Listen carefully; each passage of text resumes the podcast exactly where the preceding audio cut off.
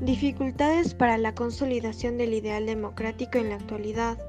La consolidación democrática es el proceso mediante el cual madura una nueva democracia, de tal manera que es poco probable que vuelva el autoritarismo sin un choque externo y se considere el único sistema de gobierno disponible dentro de un país.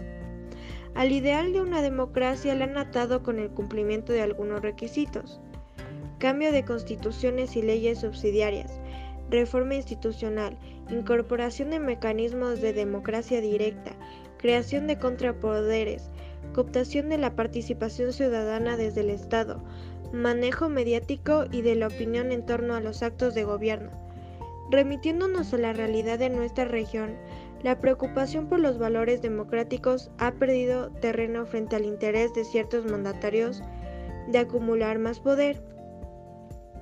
Las transformaciones profundas exigen la relación indefinida y el acomodo de la norma. Con mucho afán ven la necesidad de defender la revolución como sea, sin que importe reeditar ensayos fallidos del pasado.